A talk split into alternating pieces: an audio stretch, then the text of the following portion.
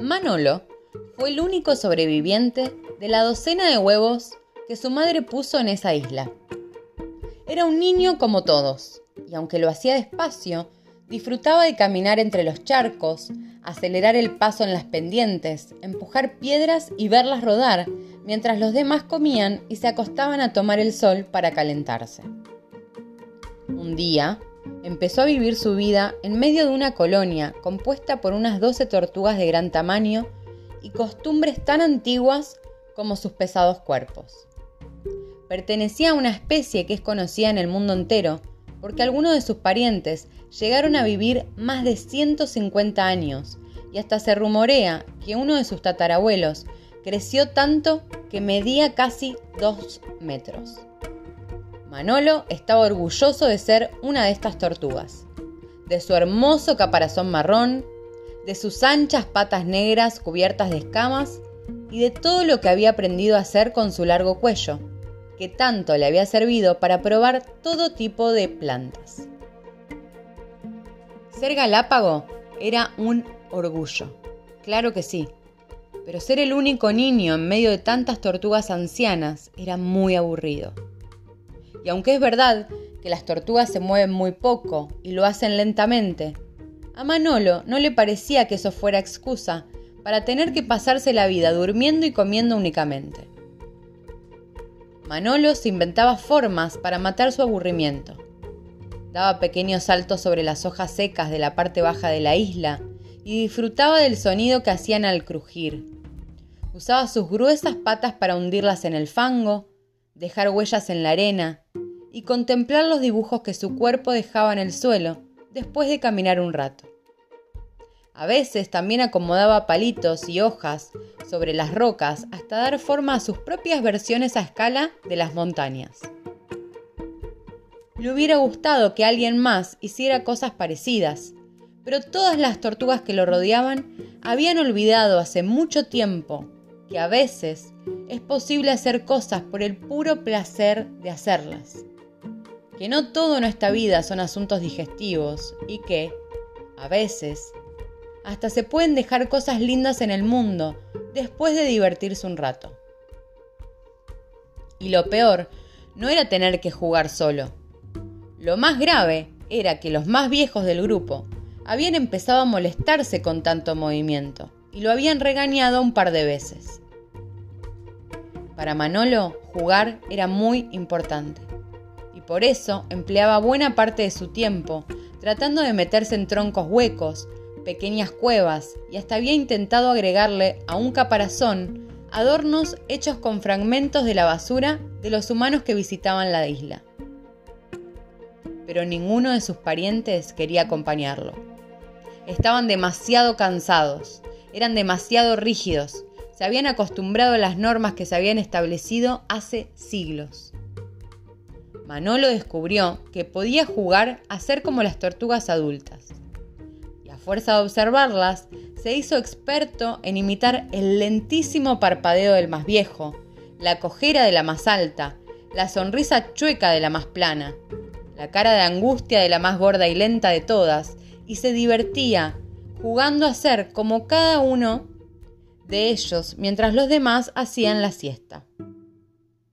Un buen día olvidó que los demás dormían, y en su esfuerzo por encontrar la forma de reproducir la voz de la más regañona de todas sus tías, despertó al anciano de 85 años, que abrió su ojo muy despacio, giró su cabeza para ver de dónde venía ese ruido infernal, y cuando encontró la fuente del sonido, no pudo evitar reírse al ver la perfección que había alcanzado Manolo en su imitación de la tía furiosa carcajadas del viejo despertaron a los demás.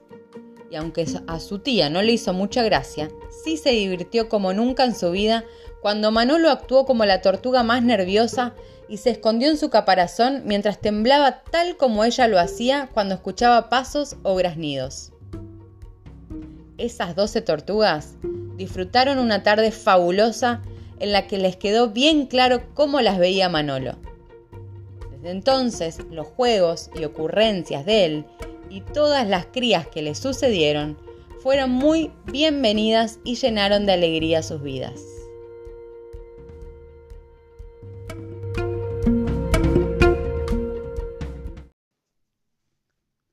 Hola mi gente, bienvenidos a un nuevo episodio de Visión Acuariana. Muchísimas, muchísimas gracias por estar ahí del otro lado. Y mm, te pregunto, ¿cómo te sentís hoy? ¿Cómo estás hoy? ¿Con quién te identificás más? ¿Con Manolo, que tiene ganas de reírse, de jugar, de meterse como con lo que no se jode, haciéndole, imitando a, a sus tías? O estás más como esta gente fruncida que, ay no, no tengo ganas, ay que estoy cansada, no, que este mundo es muy difícil, ay no, que... ¿Cómo estás hoy? Bueno, no importa cómo estés hoy, espero que después de este episodio te, conectes con esa parte lúdica que tenemos todos y, que te regales jugar. A ver si algo de todo lo que, lo que se dice hoy te llega. Que después me comentarás, como siempre te agradezco que, me digas lo que te pareció. Me puse a, investigar esta semana sobre, sobre los inicios del, juego, de dónde surge, a quién, inventó jugar. Y mm, evidentemente es anterior a cualquier cultura. Eh, no importa de qué comunidad se esté hablando, ni en qué lugar del mundo, es anterior a cualquier cultura, quiere decir que es algo innato en los seres humanos jugar y que de hecho hasta la moral y, todas las, las cosas que fueron estructurando las sociedades nacieron a partir de un juego y que al final todo es por el juego y como un juego, que todo termina siendo un juego. Y, y me gusta hacer hincapié en esto de, realmente cuál es nuestro diseño y las cosas que, por las que fuimos diseñados, porque para mí ahí está la sabiduría y ahí está la respuesta a muchas cosas. O sea, me voy a la fuente. Me voy a la fuente, me voy al, al creador. ¿Cómo me hizo el creador? Si a mí el creador me hizo para jugar, y yo creo que el creador me hizo bien y con amor, y entonces me conviene jugar. Y hay veces que estoy eh, en el medio de, mi vida y de mi rutina y de cosas que quiero lograr y hacer y que me doy cuenta que me están trayendo ansiedad o que me hacen sentir menos o que no voy a llegar o que no voy a poder, cuando todo había empezado como un juego, como algo de creación, de, lindo. Y digo, ¿qué pasó en el camino? ¿Qué me pasó? Y eso me impulsó mucho a hacer este episodio del, juego y sobre el juego. Yo me acuerdo que cuando era muy pequeña, que yo amo jugar igual hasta el día de hoy, amo, amo estar trabajando con mis compañeros y jugando, como que para mí, y cuando alguien me viene a, como a cortar el mambo, como a cortar la onda de que estoy jugando, es como, por favor, o sea, no te lo tomes tan en serio. Pero más allá de, eso, me acuerdo que todos los juegos a los que yo jugaba, para mí eran totalmente en serio. Y es como ver eso, como la seriedad que tiene un niño a la hora de jugar. Si vos ves, o si viste, si tuviste la posibilidad de ver un niño jugando, por ejemplo, hay uno que, que está jugando a que es Superman, y vos le decís, Fabricio, eh, yo no soy para Fabricio, ¿qué me decís Fabricio? Yo soy Superman, viste que se meten como, o sea, ¿qué le estás diciendo? Porque le estás arruinando su mundo. O sea, ¿qué, ¿qué, es esto de estar subestimando? Y es lo mismo que te puede pasar a vos o que me puede pasar a mí cuando estoy creando algo y yo en mi interior siento que soy Shakira o mi Macarena cantante y bailarina y vos me decís, bueno, no, pero como Shakira, y, vos te pones mal porque vos decís, no, pero eh, yo quiero crear eso. ¿Por qué? Es como, es la misma sensación de esos niños cuando les están cortando el juego. Y está esta frase de, de Nietzsche súper famosa, ¿no? Como la madurez del hombre es haber vuelto a encontrar la seriedad con que jugaba cuando era niño. Porque ¿qué es la vida si no es un gran juego? Y, cómo se juegan los juegos, si no es como con esa seriedad. A la vez, ¿qué es jugar? La etimología de la palabra jugar viene de iocaris, en latín, que es hacer con alegría. O sea, si yo te pregunto a vos, ¿qué es el trabajo? Y te pregunto a vos, ¿qué es jugar? Para mí vas a encontrar como diferencias. De hecho, le dedicamos diferentes tiempos, más o menos tiempo a cada cosa. Nos vestimos diferente para cada cosa. Y estoy convencida, muy convencida, de que fuimos diseñados para, para hacer las cosas con alegría.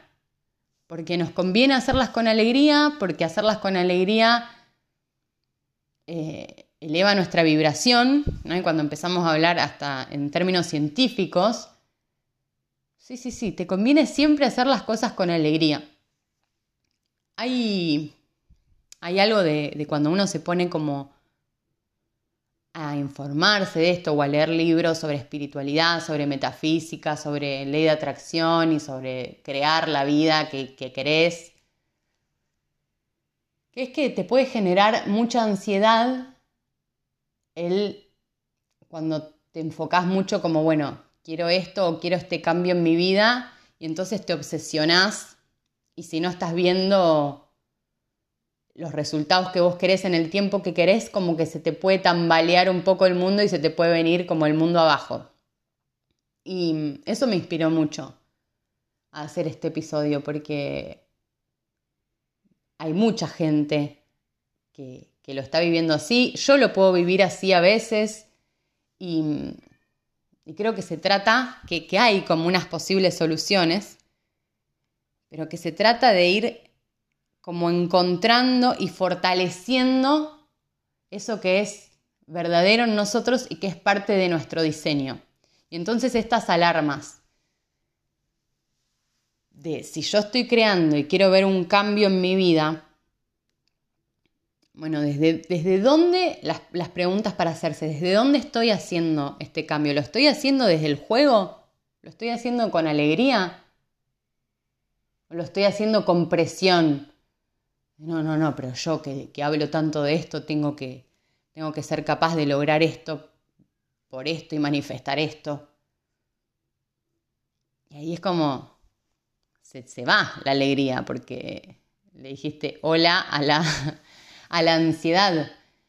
Yo creo que nos generamos mucha ansiedad por olvidarnos y desconectarnos de la fuente, por creer que en algún momento eso que manifestamos o eso que hicimos o eso que estamos haciendo lo hicimos nosotros y que no lo hizo algo mayor que nosotros.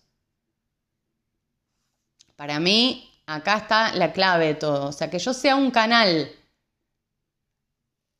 de algo mayor que expresa su energía es tanto más diferente a, no, yo estoy haciendo todo, estoy manifestando porque lo que hago es esto y lo otro y lo otro y aplicando esta técnica y aplicando la otra. Que todo sí, pero sinceramente para mí y para el mundo que yo imagino que se viene, es más un limpiarme a mí diariamente como canal. Yo tengo que estar limpia y vacía, como les decía en el, en el episodio anterior. Yo me tengo que morir y esperar lo nuevo. Y en eso radica la magia. Eso no significa que yo me, voy a olvidar de mis objetivos y de mi visión, pero es desde dónde, a, dónde le estás poniendo el poder, a qué le estás poniendo el poder. Porque si empezás a tener ansiedad y empezás a sentirte menos, eh, es que te, te desconectaste, te olvidaste. Y esa para mí tiene que ser una alarma. Em, bueno, ya lo hablé en otros episodios cómo funcionamos, cómo, cómo esto, cómo estamos diseñados y cómo es que terminamos manifestando. Y para manifestar cosas lindas, nosotros tenemos que estar en una vibración linda y elevada. Y las vibraciones más elevadas son las que incluyen la paz, la armonía, el amor, son como las emociones más elevadas que podemos estar sintiendo, porque claramente que si vos querés algo en tu vida es porque pensás que eso te va a dar felicidad. Pregúntate qué es lo que querés para tu vida, qué es lo que querés, cuál es tu deseo, qué querés manifestar. sea eh, sanarte con algo de la salud, sea una relación, sea lo que sea que vos querés. Vos la querés porque pensás que eso te va a hacer sentir bien. Y, y la clave, y para mí el secreto de esta creación perfecta, es que eso sería darle, si vos realmente esperás a, obtener eso para sentir el amor, la paz, la armonía y emociones elevadas, es que estás poniendo tu atención en lo que no es. Está todo muy lindo con manifestar cosas y tener, pero ¿cuánta gente ha llegado a, conseguir lo que quería y a lograr éxitos o lo que esa persona pensaba que era el éxito? Y encuentra un vacío tremendo, porque estuvo dedicándole su tiempo y energía y, toda su, vida a la materia, a lo de afuera. Es como una falta de respeto hacia uno mismo. Yo lo veo de esa manera, cuando es como, te estás olvidando del, del fucking grosso diseño que somos, perfectos, porque todo eso que nosotros queremos ir a buscar afuera lo tenemos adentro. Entonces es ir a hacer lo que nos dijeron desde muchísimos lugares, como meditar, ir a buscar esa emoción que vos querés sentir, que pensás que te la va a dar algo. Bueno, sentís que, necesitas más libertad, más paz, más armonía. Bueno, ponele palabras a esa emoción que vos querés sentir, a eso que querés, y enseñale a tu cuerpo a vivir en esa emoción. Cuanto más tiempo vos le enseñes a tu cuerpo a vivir en esa emoción, más fácil se le va a hacer al campo cuántico darte experiencias que te hagan sentir esa emoción. O sea, es estar ahí la mayor parte del tiempo. Por eso hay que cuidar el diálogo interno, por eso nos tenemos que hablar bien, por eso las afirmaciones sirven. Sirven siempre y cuando nos generen, nos conectemos con la emoción. Es enseñarle al cerebro nuevas conexiones, nuevas conexiones eh, neuronales. El, hecho de aprender es eso, es crear nuevas conexiones. Pero ¿qué pasa? Y recordar es como fortalecer todas esas conexiones. O sea, yo a mí me pueden decir las cosas una vez. Ah, digo, ah, mira vos, hoy aprendí algo nuevo. Claro, pero hasta que se hagan parte de mi identidad, hasta que se hagan parte mía, se necesita tiempo. Yo necesito reforzar eso. Y por algún motivo, el ser humano se desconectó de, su propio diseño, se desconectó de, su, de su propia verdad, de la verdad que estuvo siempre en todos lados y que sigue estando y que seguirá estando. Y entonces pensaba en eso, de, de cómo a veces por esta, por esta vida loca y por estas asociaciones que, nos hacemos en la cabeza de que necesitamos conseguir esto o manifestar tal cosa, nos perdemos de, la fuente real. Y, un poco hago este podcast para, para hablarme a mí. Un poco no, o sea, son todas cosas que me inspiran a mí, pero que yo sé que si a mí me inspiran, del otro lado hay un montón de personas pasando por las mismas situaciones o que pasaron o que pasarán y que te puede servir esto. Que eso a mí no me va a sacar la visión final, porque de hecho, tener una visión de vida, también fuimos diseñados para eso. Porque esa visión de vida te orienta, te guía. Pero qué diferente concebirse a uno mismo como, como el creador de todo a concebirse como canal de esa creación. Y la magia está en que ahí hay un poder de jugar. y de hacer con alegría, o sea, cargarse la responsabilidad de crear el mundo, yo creo que ni Dios la tiene, como que hasta Dios lo vive con, más alegría. Eh, y que todo eso y de que hacer las cosas con alegría no le va a quitar la seriedad que para mí tienen los juegos. La seriedad es, tomar, es tomártelo, es darle importancia, esa es la seriedad. Si, si nos dijeran que nos van a dar todos los materiales que querramos para construir nuestra casa. Lo tenemos todos. O sea, vos podés elegir lo que quieras para construir tu propia casa. Yo estoy segura de que vos y yo elegiríamos cosas de calidad, cosas buenas. Porque se trata de nuestra casa. Eso se nos fue dado. Nosotros podemos elegir cómo creamos nuestra vida. Nuestra vida es mucho más grande que una casa. ¿Y cuáles son los materiales? Los materiales son los pensamientos, lo que lees, las conversaciones que tenés, cómo estás haciendo tu camino, tu propósito, tu trabajo, cómo lo estás viviendo, tu relación. Esos son los materiales. Y quizás si estás de acuerdo conmigo, podés llegar a ver que vivimos en un mundo donde no se valoran los materiales. De que las palabras y los pensamientos negativos surgen sin parar, de que conversaciones que nos sacan poder están todo el tiempo alrededor de nosotros. Y, y entonces ahí, ahí es donde nosotros tenemos que actuar nosotros tenemos que cuidar nuestros materiales. Te toca a vos. Y hay mucha gente, y también me incluyo porque a mí me pasó, ahora no me pasa más, y ya te voy a contar porque no me pasa más, pero me pasó de que me quedaba enganchada con algo negativo. Y le daba una y otra vez y una vuelta y otra vuelta y otra vuelta y otra vuelta en la cabeza. Súper adictiva esa sustancia de lo negativo. Y a veces me escriben y veo que están ahí, como en el día nos pasan un millón de cosas, tenemos un montón de cosas para hacer y se quedan enganchadas, me comparten algo negativo.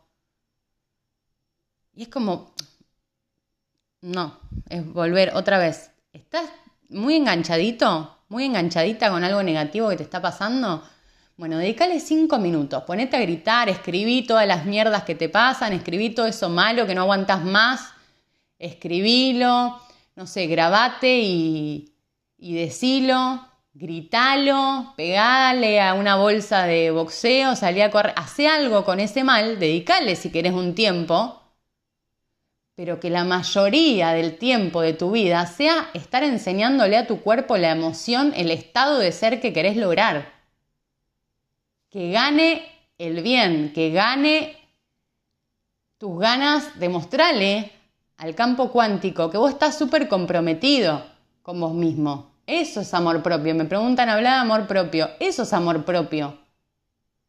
Dedicarle la mayoría del día, para mí, a Dios. En este sentido, no tengo, yo lo vivo de esa manera. Conectate con, con Dios, con ese campo cuántico. Enseñale a tu cuerpo esas emociones Deja, dejate ser un canal. Yo te aseguro que te van a venir ideas constructivas, que vas a tener ganas de, de estar creando, de estar creando cosas lindas, de conectarte con vos.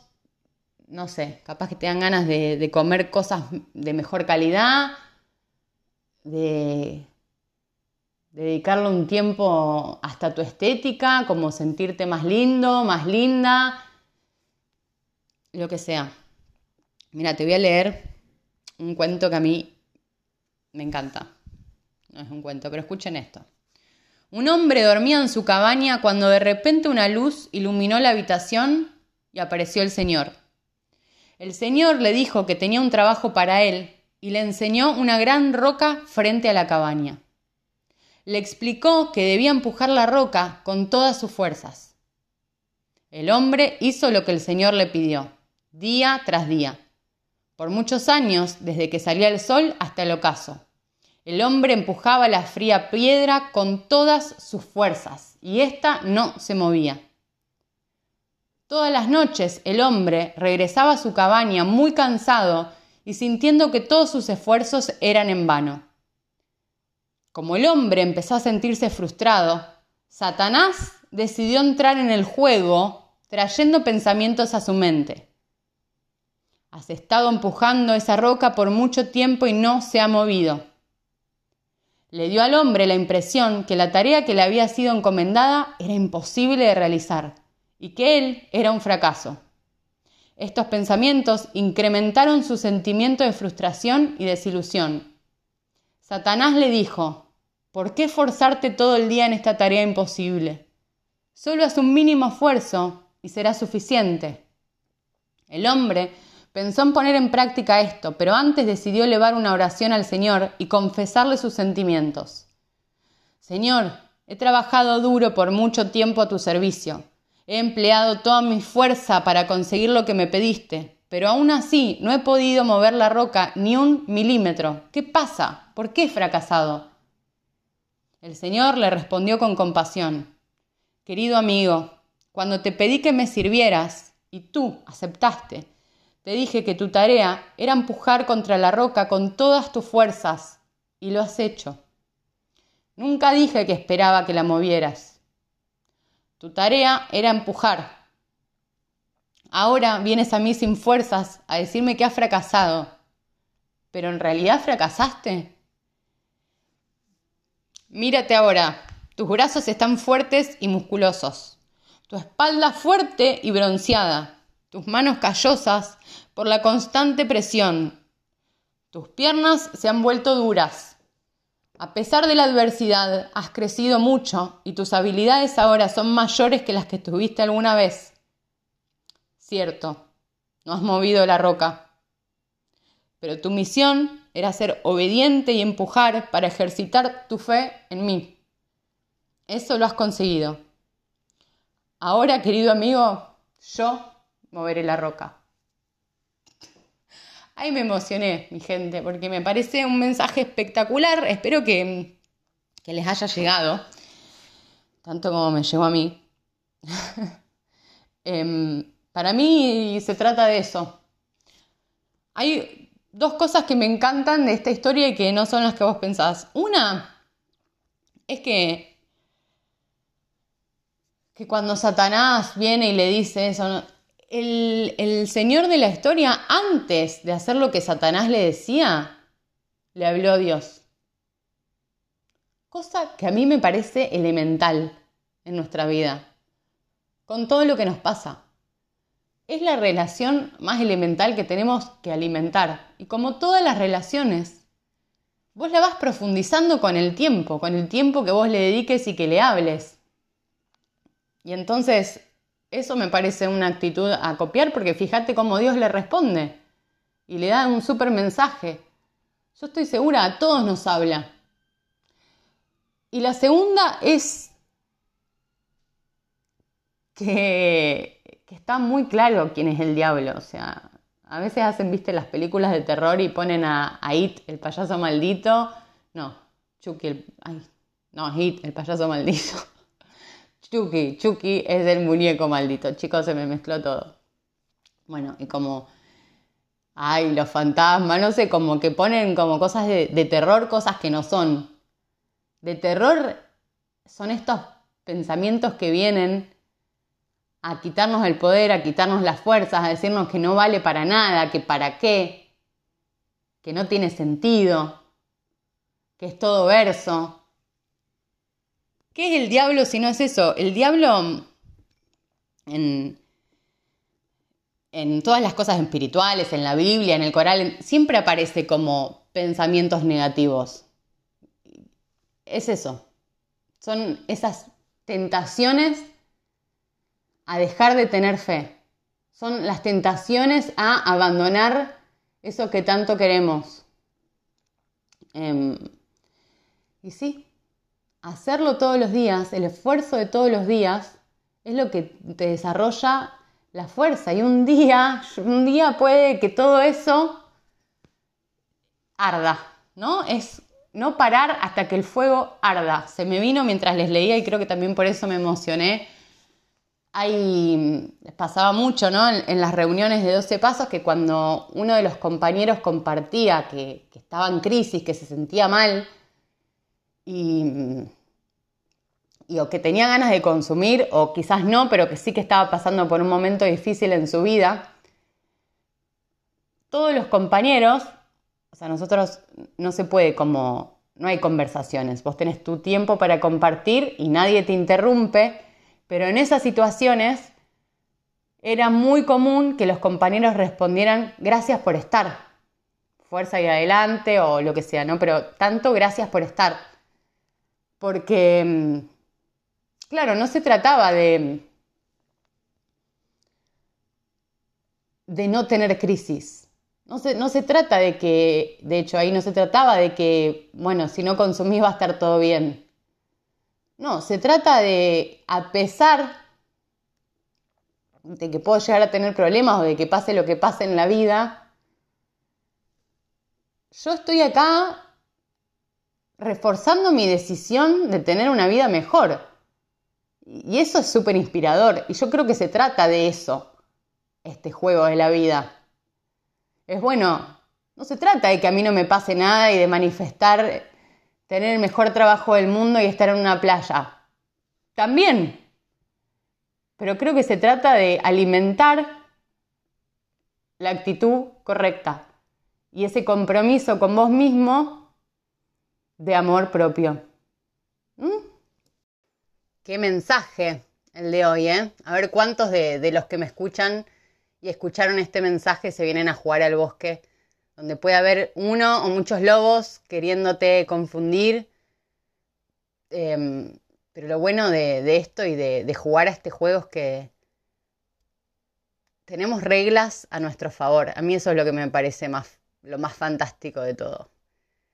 Y que los que descubren estas reglas es porque ablandaron su corazón y porque elevaron su vibración y entonces hay bien y solo bien.